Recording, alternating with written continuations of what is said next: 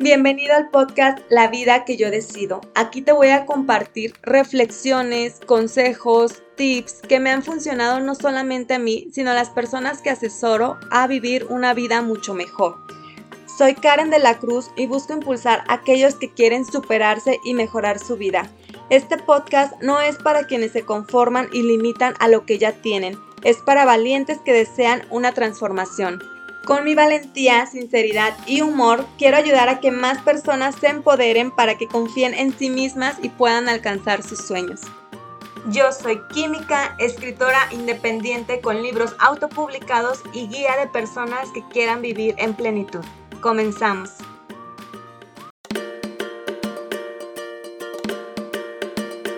Existen ciertos hábitos que no nos damos cuenta qué tóxicos pueden ser y cómo nos pueden dañar y lastimar una pareja a la larga.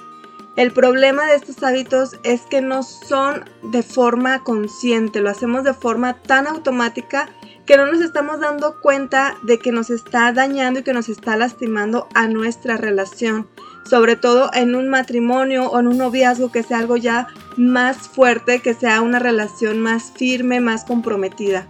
Por eso el día de hoy te voy a compartir estos hábitos tóxicos que yo encontré entre varios que tienen las parejas que no tienen una relación sana. Así que presta mucha atención al episodio de esta semana. Bienvenidas a este episodio, bienvenidas de regreso. Lo estoy grabando el 30 de abril, o sea, ¿en qué momento se fueron cuatro meses del 2023?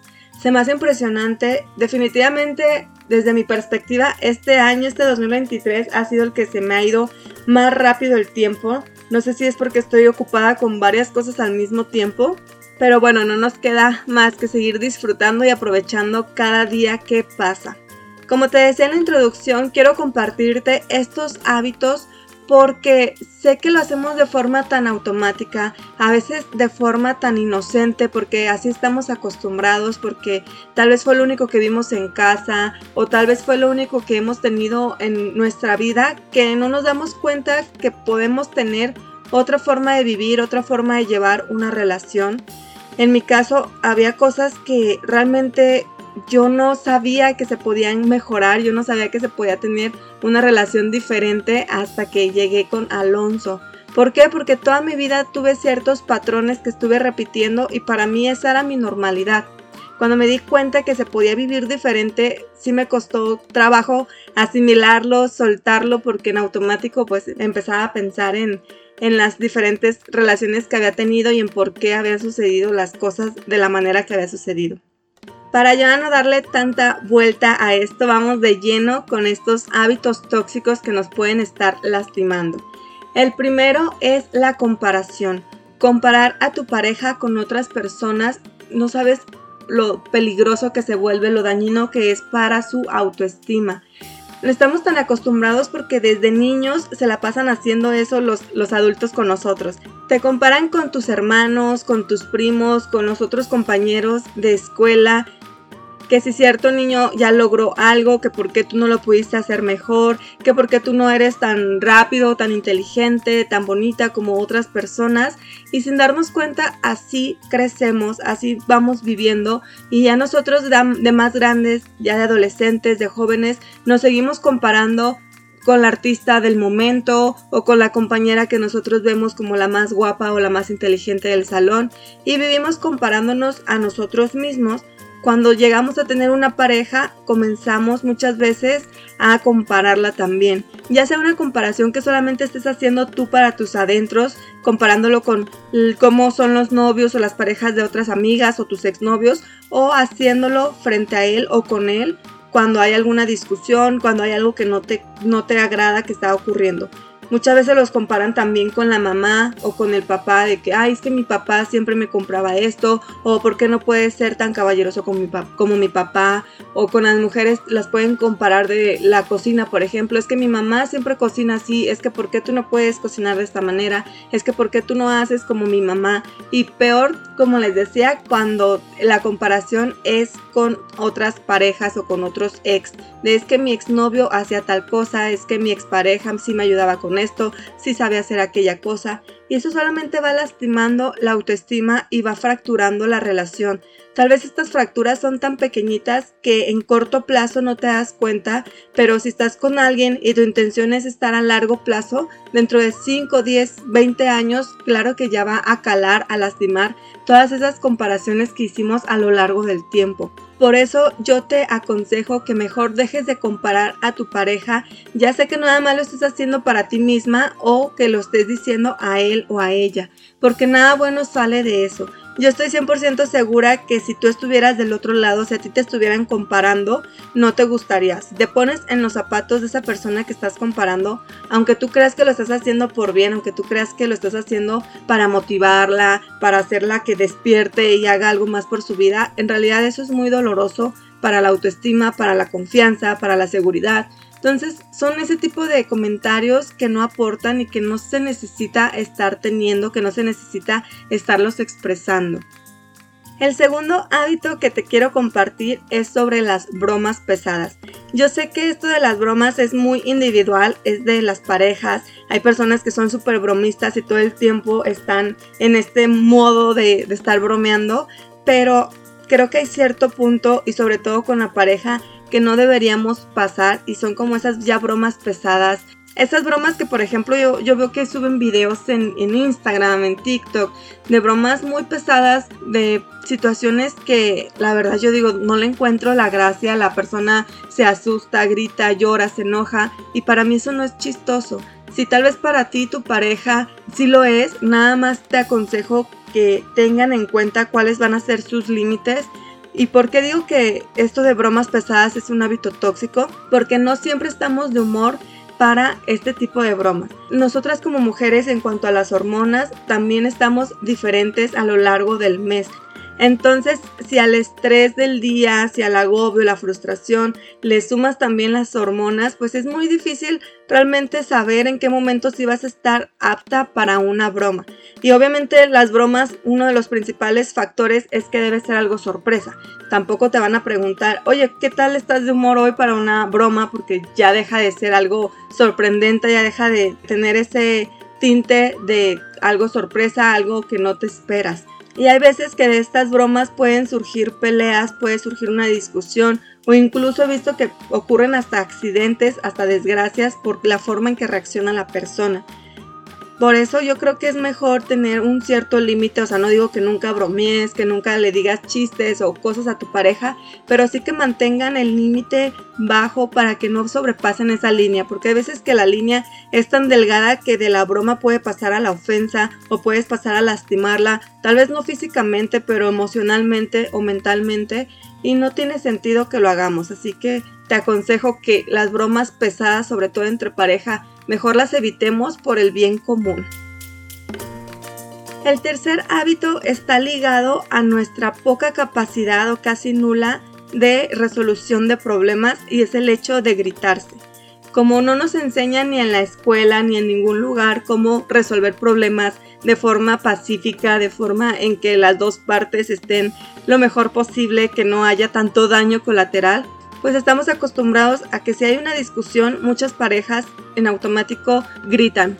Si consideran que están perdiendo la batalla, si consideran que la persona o su pareja no les está haciendo caso, comienzan a gritar y ya cuando una persona grita es muy difícil volver atrás.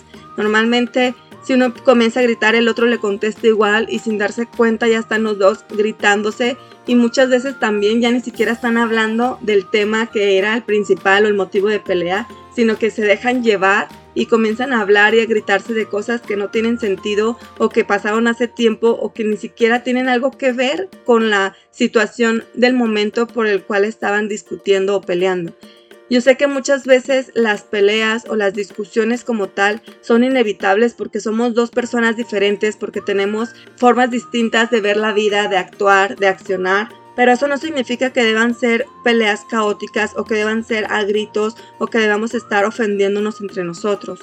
Los gritos realmente no son necesarios cuando estás con tu pareja, cuando estás con tu esposo, con tu novia, porque estás en el mismo lugar. O sea, hay veces que están tan cerquita que podrían hasta susurrar y de igual forma se escucharían y sin embargo recurren a los gritos. Estamos acostumbrados desde niños a que todo se resuelva a gritos, lo sé, estamos acostumbrados a una cultura muy caótica, muy escandalosa, pero comienza realmente a analizar tu comportamiento y sobre todo con tu pareja en que no es necesario gritar, en, que te pongas a pensar también por qué estoy gritando, quién me dijo que tenía que gritar, quién me dijo que esto era bueno. Una discusión con tu esposo, con tu esposa, no debería ser un campo de batalla, no debería ser para ver quién gana, para ver quién tuvo la razón, para ver quién queda mejor que el otro. Simplemente se trata de ponerse de acuerdo en un desacuerdo y para ello no necesitas gritos. Si tú tienes 25, 30 años que cada que te peleas con alguien comienzas a gritar, sé que no va a ser tan sencillo de un día para otro dejarlo de hacer. Sé que no vas a decir, ah, bueno, ya, como escuché el episodio de Karen, ya no voy a gritar pero sí puedes comenzar a ser más consciente cuando comienzas a hablar, cuando estás en una discusión. Si sientes que te estás acalorando, si sientes que ya estás subiendo el tono, que te está ya molestando esto, se vale pedir una pausa, se vale tomarse unos segundos para respirar profundo o incluso se vale decir, ¿sabes qué? Ahorita me estoy enojando mucho, no quiero gritar, no quiero llevar esto a otro nivel, mejor hay que darnos un minuto o unas horas para volver a tocar este tema. Así es como vamos cambiando nuestro chip, así es como vamos cambiando la forma en que estamos actuando. Debes estar consciente y es una decisión diaria, es una decisión eh, para cada situación que ocurre. No es como, ay, bueno, ya lo decidí y ya lo voy a cambiar. No, es durante mucho tiempo que estés realmente consciente, que estés realmente trabajando y esforzándote en dejar de hacer esa actividad que sabes que no te hace bien. El cuarto hábito también está un poco ligado al hecho de gritarse y es el ofenderse. En mi caso particular, al principio cuando platicaba con Alonso que les comentaba en episodios anteriores que platicábamos mucho antes de ser novios para realmente conocernos y entablar los límites y los lineamientos de nuestra pareja.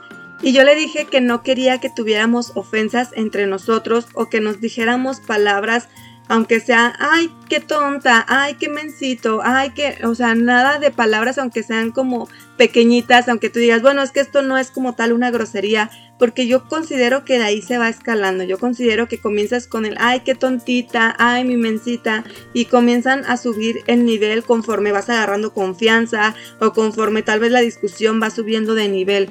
Yo de mi parte sí lo platiqué con él, sí le dije, ¿sabes qué? Yo no quiero que nos digamos estas palabras ni de broma, ni de chiste, ni de jajaja, porque no quiero que vayan escalando, no quiero que de repente abramos los ojos y no sepamos en qué momento ya nos empezamos a ofender o a decir groserías o a tratar mal. Pero tal vez para ti no hay algún problema con decir, ay, qué mensa, qué tonta, qué lelo, pero te aconsejo que nunca se ofendan ni por sus cualidades físicas, ni sus cualidades mentales, ni porque estás muy enojada, ni porque, ay, es que estallé, nada, no hay justificación para una ofensa, no hay una justificación para tratar mal a tu esposo, a tu esposa, a tu novio, a tu novia. Simplemente se trata de elegir y de elegir conscientemente. Tal vez ahorita has elegido inconscientemente decirle ofensas, que, en cualquier pelea o discusión comiences a ofenderle, que en lugar de centrarse en resolver la problemática, en resolver el reto, te centres en ofenderlo, en exponerlo, en decirle sus puntos débiles o sus puntos que tú crees que debería mejorar y analiza a dónde te ha llevado. Si eso te ha llevado a tener una relación bonita, sana y estable, adelante. Pero yo estoy 99% segura de que no va a ser así, de que cuando alguien comienza a ofenderse entre parejas, no te va a llevar a algo bueno, no te va a llevar a una relación tan bonita como pudiera ser. Y hay gente que sí, naturalmente en su vocabulario pueden haber muchas groserías o como decíamos de niños, malas palabras, pero es muy diferente a que esas formen parte de tu forma de hablar decírselas a la persona que dices que amas y que adoras y que es tu pareja. No es lo mismo decir una grosería cuando estás hablando algo que decírselo a cierta persona o que referirse así a tu esposo, a tu novio. Yo no estoy en contra de ese eh, léxico tan folclórico, de ese léxico tan colorido, pero sí estoy en contra de que se use con la pareja, que se utilice en una relación, porque nada bueno puede salir de ahí. Pasamos al quinto hábito tóxico que considero que ninguna pareja debería tener porque nos lastima o nos daña y es esconderse información. Esconderse información respecto a cómo están sus finanzas, a cómo está su salud, a cómo se están sintiendo. Y esto viene dado mucho porque nos acostumbran a callar. Por ejemplo, a los hombres les dicen mucho de, de no hablar sus emociones, de no verse débiles, de no mostrarse vulnerables. Y muchas veces también las mujeres, por querernos sentir autosuficientes o independientes, o porque simplemente nadie nos enseña, callamos todo lo que estamos sintiendo o todo lo que estamos atravesando y eso no nos permite tener una relación tan profunda como se pudiera tener. Por ejemplo, si estás atravesando por una crisis económica, si se te fue de las manos tu tarjeta de crédito, si estás endeudada con varias personas, platícalo con tu pareja, háblalo con él, tal vez se va a enojar, tal vez te va a decir, bueno, es que yo ya te había dicho, es que por qué hiciste esto, bueno, sí, pero sé valiente para atravesar ese, ese momento y poderte apoyar, poderte soportar con él. Luego, por querérselo ocultar a la pareja, andan pidiendo dinero o andan hablándolo con la amiga, con la mamá, con todo mundo menos con quien más les podría ayudar. O tal vez ni siquiera te va a ayudar económicamente, pero el hecho de que puedas tener quien te soporte, quien te ayude emocionalmente, ya es una gran ventaja. Otra cosa que veo que se oculta mucho entre parejas eh, son los temas de salud. Si se empiezan a sentir mal, si traen algún dolor, si traen alguna incomodidad, también se lo platican a todo mundo menos a la pareja y muchos bajo el pretexto de es que no la quiero molestar, no la quiero preocupar, no quiero que, que se sienta mal por mí. Y hay veces que no fue nada grave y dices, bueno, tal vez no pasó nada que no se haya enterado que me dolía algo, pero si se escala, si es algo más complicado, si es algo que ya no lo puedes ocultar, después también tu pareja se va a sentir que la hiciste a un lado, se va a sentir que no confiaste en ella, se va a sentir que, que no era tan importante para ti como para contárselo. Yo sé que no nos gusta que nuestra pareja se preocupe, yo sé que no nos gusta que nuestro esposo se angustie o que nuestra esposa se angustie, pero es parte del proceso, es parte del camino, es parte de estar con una persona, es parte de tener una relación. Tal vez tú veías que tu mamá le ocultaba cómo se sentía tu papá o tal vez veías que tu papá tenía una molestia y no le decía a tu mamá bajo el pretexto de que no quería angustiarla y de ahí tú tomaste ese hábito, de ahí tú tomaste esa forma de ser, pero también tienes en tus manos tomar la decisión de ser diferente y de crear una relación diferente. ¿Cuál es la ventaja de no esconderle la información a tu pareja más allá de que no se sienta que le hiciste a un lado, de que no se lastime la confianza o la seguridad? Es que él o ella te puede dar un punto de vista completamente diferente a lo que tú estás pensando. Tu pareja, en caso de que sea un hombre, con su energía masculina, te puede ayudar a ver la situación desde otra perspectiva diferente, desde también su experiencia, desde también la forma en que él ve el mundo. Porque si tú traes algún problema, alguna situación y solo se lo estás compartiendo a tu mamá, a tu hermana, a tus amigas, lo estás viendo todo desde el punto de vista femenino, desde la energía femenina, desde qué haríamos nosotras como mujeres. En cambio, si se lo dices a un hombre, él tiene otra forma de ver el mundo, él tiene otro cerebro, otra forma de reaccionar y te puede dar consejos que tú no habías visto, que tú no habías captado, te puede ayudar a ver las cosas de una manera diferente. Hay muchos beneficios de contarle las cosas a tu pareja, de no esconderle información. Y recuerda que tarde o temprano las cosas siempre salen a la luz, siempre se saben y considero que es mejor que sepan ahorita que te está pasando a que dentro de 5 o 10 años lo descubran porque ahí puede ser todavía más peligroso, puede ser que lastimes todavía más la relación y que puedan llegar incluso hasta el quiebre, hasta la separación porque tu pareja sienta que le estuviste engañando, que le estuviste ocultando las cosas, que no confías en él y es válido también sentirse así si llevas tantos años ocultando la información. El séptimo hábito tóxico son las suposiciones. Suponer lo que tu pareja está pensando, está sintiendo o suponer cómo va a actuar. Yo me declaro un poco culpable de este mal hábito de decir es que yo creo que tú estás pensando esto, es que yo creo que tú lo hiciste por aquello y me estaba esforzando en dejarlo de lado este hábito, me estoy esforzando en que si Alonso me dice su opinión, tomarla en cuenta y no quedarme con mi idea de no, no, no, es que yo creo que me estás mintiendo, yo creo que tú lo hiciste por esto, yo creo que tú hiciste esto por aquello. Yo he escuchado algunas mujeres decir el típico, ay, es que él ya debería saber por qué me enojo. Ay, yo no le digo porque estoy enojada porque él ya debería saber y les hacen la ley del hielo o les ignoran o cuando les preguntan qué tienes les dicen nada o les dicen tú ya deberías saber, eso también es suponer, es suponer que tu pareja entiende y está dentro de tu cabeza 24/7 y sabe qué te está pasando pero no creo que alguien tenga a un novio, algún esposo que tenga su bola mágica o que pueda estar leyendo lo que está ocurriendo. No creo que tengan telepatía para conectarse contigo, con tus emociones, con tus pensamientos. Así que deja de suponer. Si algo te molestó, te incomodó, háblalo, platícalo, díselo de forma asertiva. No, no te quedes nada más en ese hábito de es que él debería saber. Yo no le voy a decir porque él debería saber. Muchas veces ni nosotras mismas sabemos por qué nos pasan las cosas. Muchas veces las hormonas nos pueden atacar o el estrés nos hace actuar de formas diferentes y ellos no están en nuestra mente, ellos no están en nuestros pensamientos para saber exactamente qué nos está ocurriendo. Otra cosa que también suponemos mucho es la forma de actuar de las personas. Y sé que esto es en general, pero a mí me gusta hablarlo más en particular en, en relación a una pareja.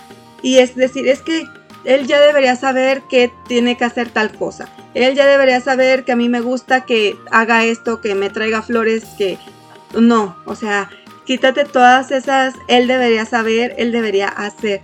Yo sé que en cuanto a cuestiones de llevar un hogar, ahí sí no somos sus mamás, no somos quien para estarle diciendo que debe hacer, ay, es que él ya debería saber que los domingos tiene que lavar la cochera. O sea, si ya llegaron a un acuerdo, si ya tienen un límite entre ustedes, que hablaron claro cuáles son sus funciones y cuáles son tuyas, si estoy a favor de decir es que esa persona ya debería saber. Tal vez se lo puedes recordar, se lo puedes reafirmar, pero tampoco se trata de estarle diciendo ya deberías hacer esto, deberías hacer aquello.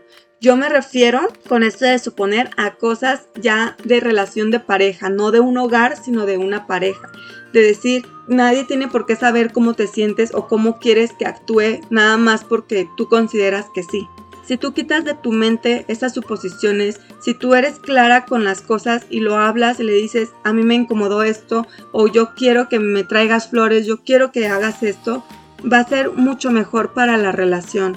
Porque a veces nos quedamos tanto en esas suposiciones que ya nos armamos toda una historia que ni es cierta solamente porque suponemos y no quisimos preguntar. Así que tú sin miedo pregunta, habla, di lo que te incomoda, di lo que esperas y lleguen a acuerdos, siempre lleguen a acuerdos o pongan sus límites sobre esas situaciones particulares. Si a alguien se le está olvidando ese límite, si a alguien se le está olvidando ese acuerdo, reafírmenlo, pero nunca estén suponiendo, porque incluso puede pasar que tú tienes una muy buena memoria y te acuerdas de todo y tu pareja no.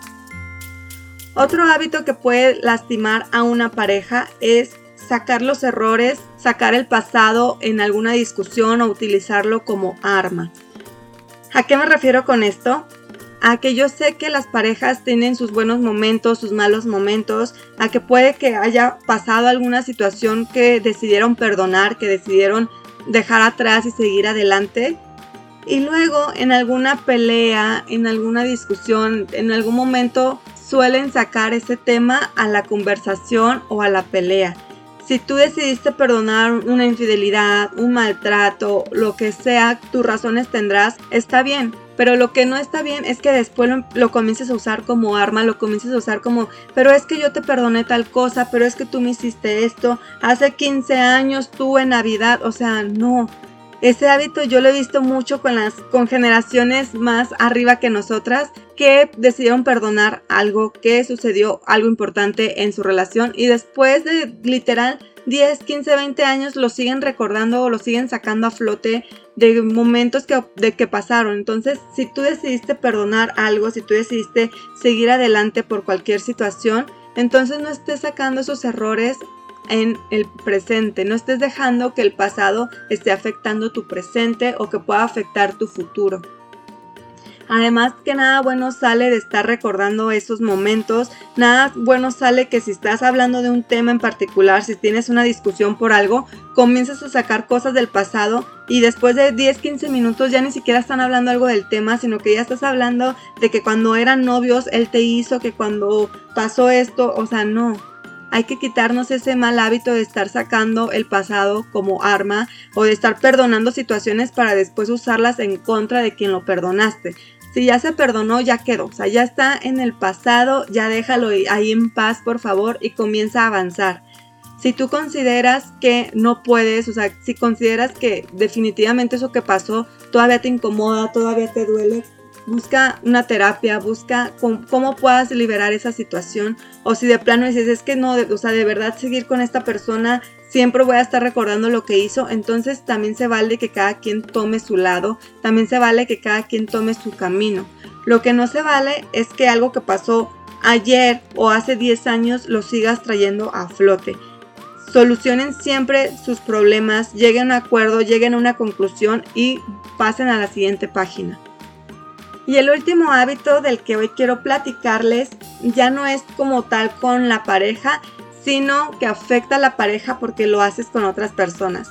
Y esto es criticar a tu pareja con tus amigos, con tus papás, con tus hermanas, con la comadre, y esto puede ocurrir por dos situaciones. La primera situación es que te enojaste, hubo alguna pelea, hubo algo que pasó mal en tu pareja y comienzas a hablarlo con la mamá, con tu hermana y comienzas a decirles que me hizo esto, es que hizo esto, es que ya no soporto a mi marido, es que mi esposo y así. Y empiezas a despotricar de tu esposo con otras personas, comienzas a hablar mal de él, comienzas a sacar incluso secretos, trapitos al sol que a mí me ha pasado con amigas que tuvieron alguna pelea con el novio y te enteras de tantas cosas que dices, Dios de mi vida, o sea, ¿qué está pasando aquí? Y después se perdonan y siguen juntos y tú ya supiste toda la historia, tú ya te sabes todo el chisme de esa pareja y es bastante incómodo después verlos juntos porque tú ya sabes todo el contexto, ya sabes todo lo que hay detrás de.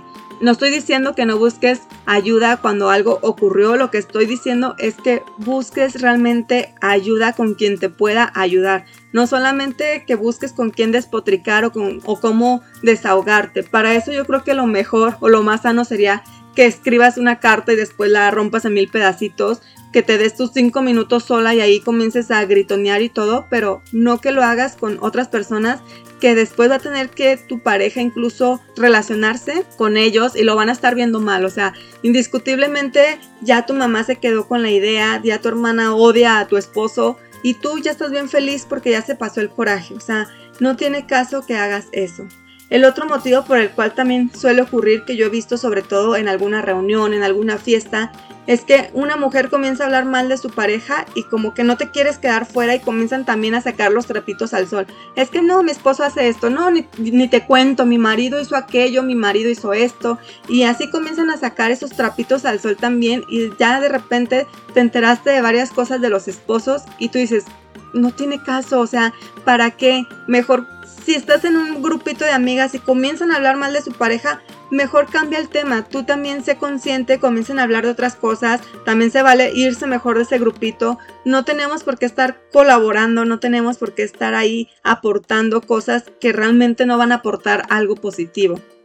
Y aquí quiero contarte una historia que es verídica, pero que cambié ciertos datos personales para que te des cuenta de hasta dónde podemos llegar.